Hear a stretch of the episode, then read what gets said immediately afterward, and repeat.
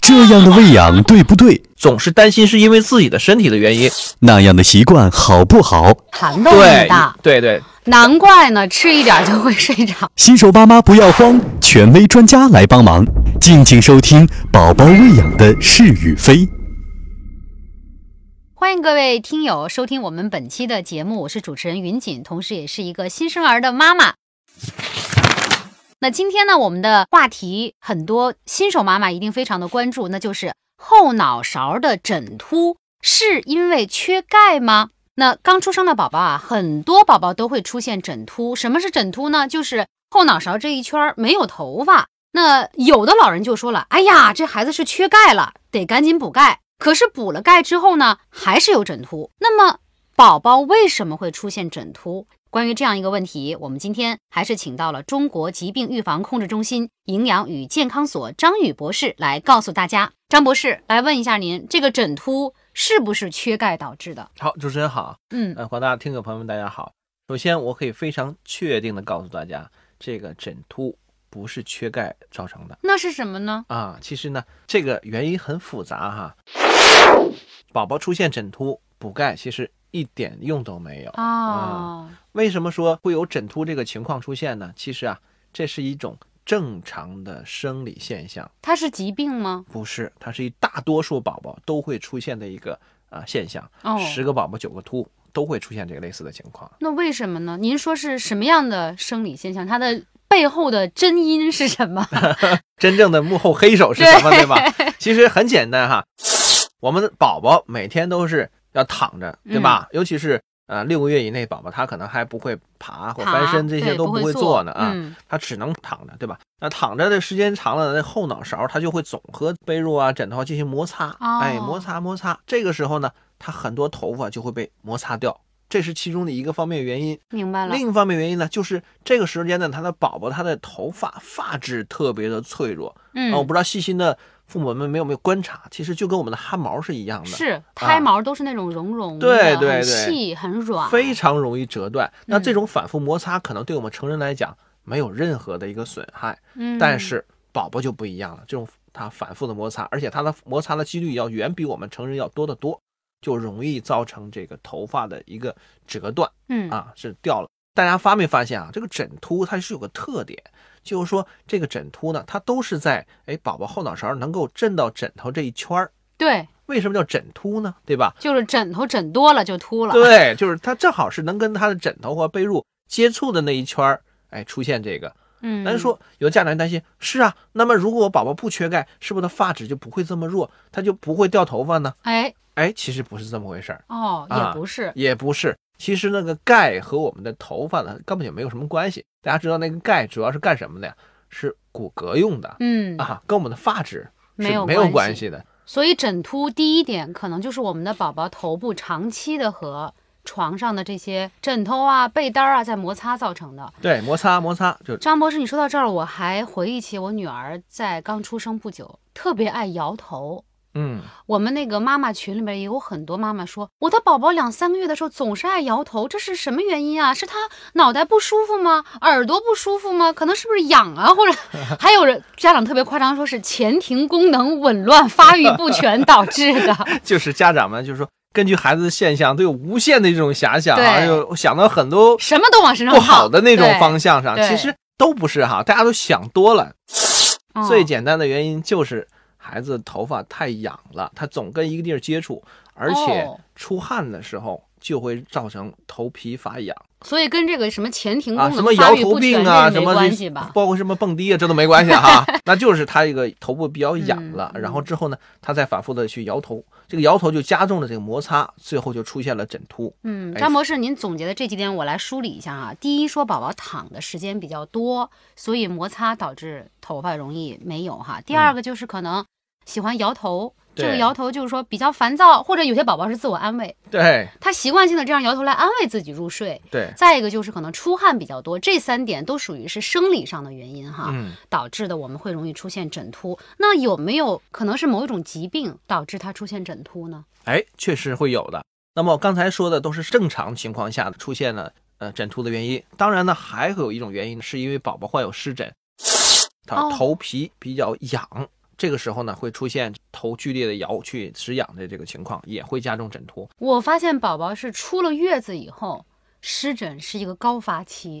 对，那么湿疹其实就是我们的自己养护不到位造成的。是的啊枕秃其实并没有湿疹这么更严重一些，嗯因为枕秃后续会长纠正出来过来、对长出来。对但是湿疹确实对宝宝也造成一个很大的一个损害，那宝宝就会特别痒、特别烦躁，而且会治啼不好哭会对长时间的反复。其实原因很简单，像您说的，一方面是由于干皮肤干燥造成的，另一方面就很多家长啊，他认为宝宝哎呦怕冻着，然后给很多捂住了，穿很多然后宝宝一出汗，这个时候他汗液刺激他皮肤也会出现湿疹。嗯，再有呢，就是有一些母亲不太注意吃的东西呢，可能比较复杂，然后比如刺激吃的一些刺激性的食物啊，比如说辛辛辣辣的呀，嗯比如说某些海鲜啊，嗯这些呢，宝宝因为他那个免疫力比较差嘛，对吧？他吃了这样的母乳，就会出现皮肤发痒、出现疹子、出现湿疹这种情况。嗯，所以说，枕秃是宝宝都会出现的问题，但是湿疹就代表我们没有照顾这个好宝宝。护理不当。对嗯那说到这儿哈、我相信很多妈妈就放心了，因为我们已经通过张博士的讲解知道了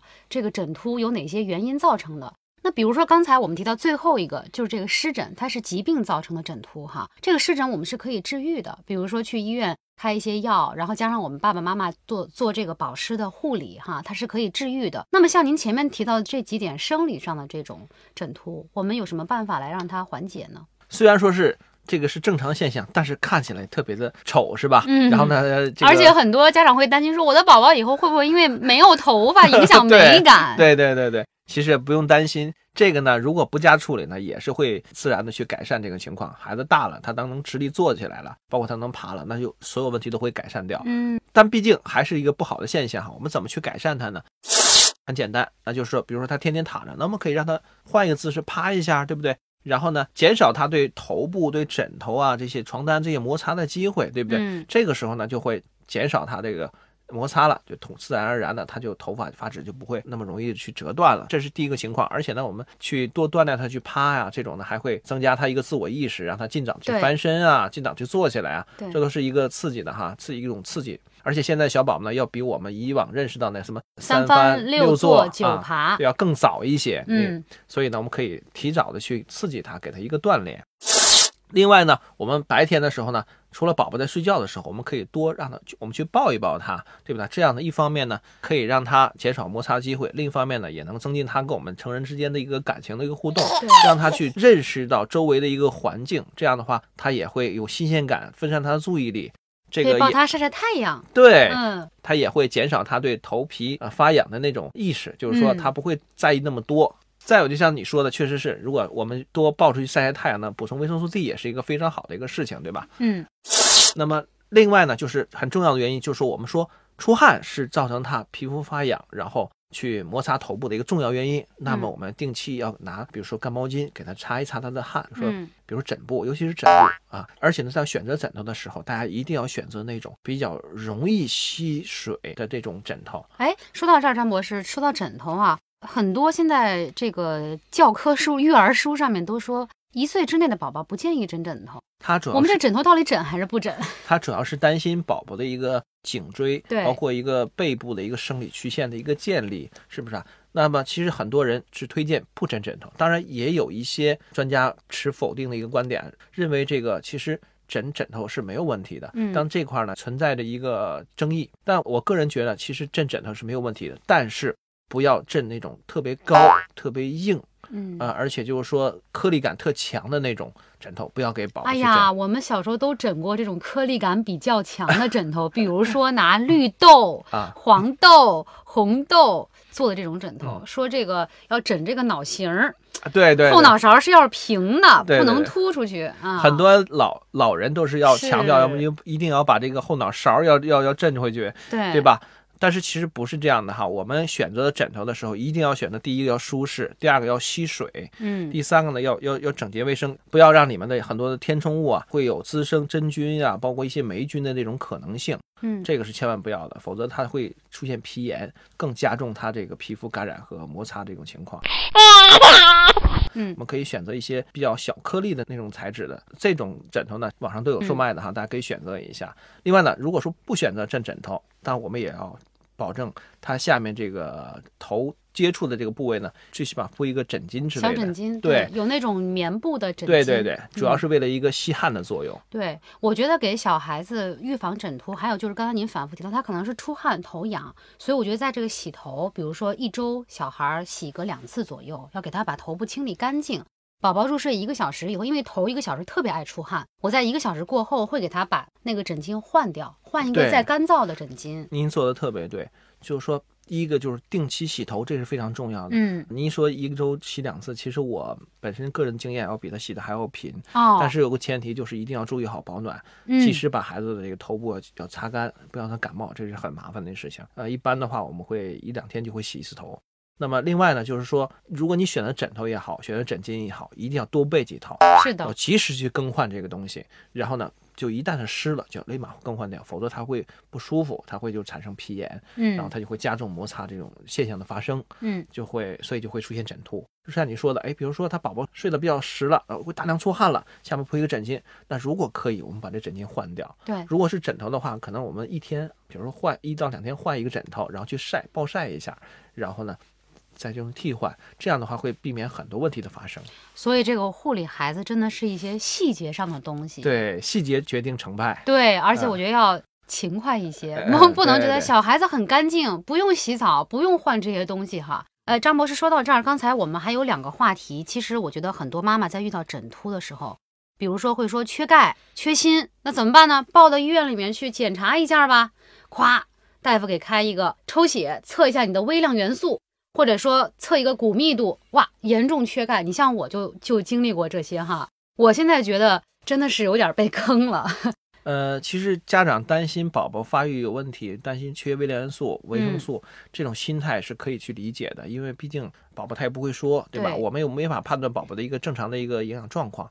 其实呢，很多家长去去查这个心态是可以理解，但是呢，如果是正常喂养的话，一般孩子是不会出现这种啊缺钙、缺锌、维生素这种情况。那么去医院去查呢，很多时候呢会给大家开这个啊血中微量元素的检查，是，其实这个呢，我们国家现在已经不推荐了哦啊。当然，有一些医院呢，可能还会推荐去做，但我觉得呢，呃，是没有必要的，因为这个标准不一定的代表这个阶段孩子的发育的一个需要，或者是他说他的一个正常的一个状况。嗯，那当然呢，有一些会给推荐说补锌补钙，其实呢，这都是没有必要的。那么只要是我们宝宝每日吃的这个奶的量是足够的，孩子的营养是完全可以保证的，没有必要去补充额外的营养素补充剂。那么因为什么不推荐去补充额外的营养素补充剂呢？因为这些补充的营养素补充剂都是强化了的一个呃营养剂，比如说补钙，那这是强化的钙。那么给他补钙的同时，势必会影响其他营养素的吸收，就比如说宝宝对。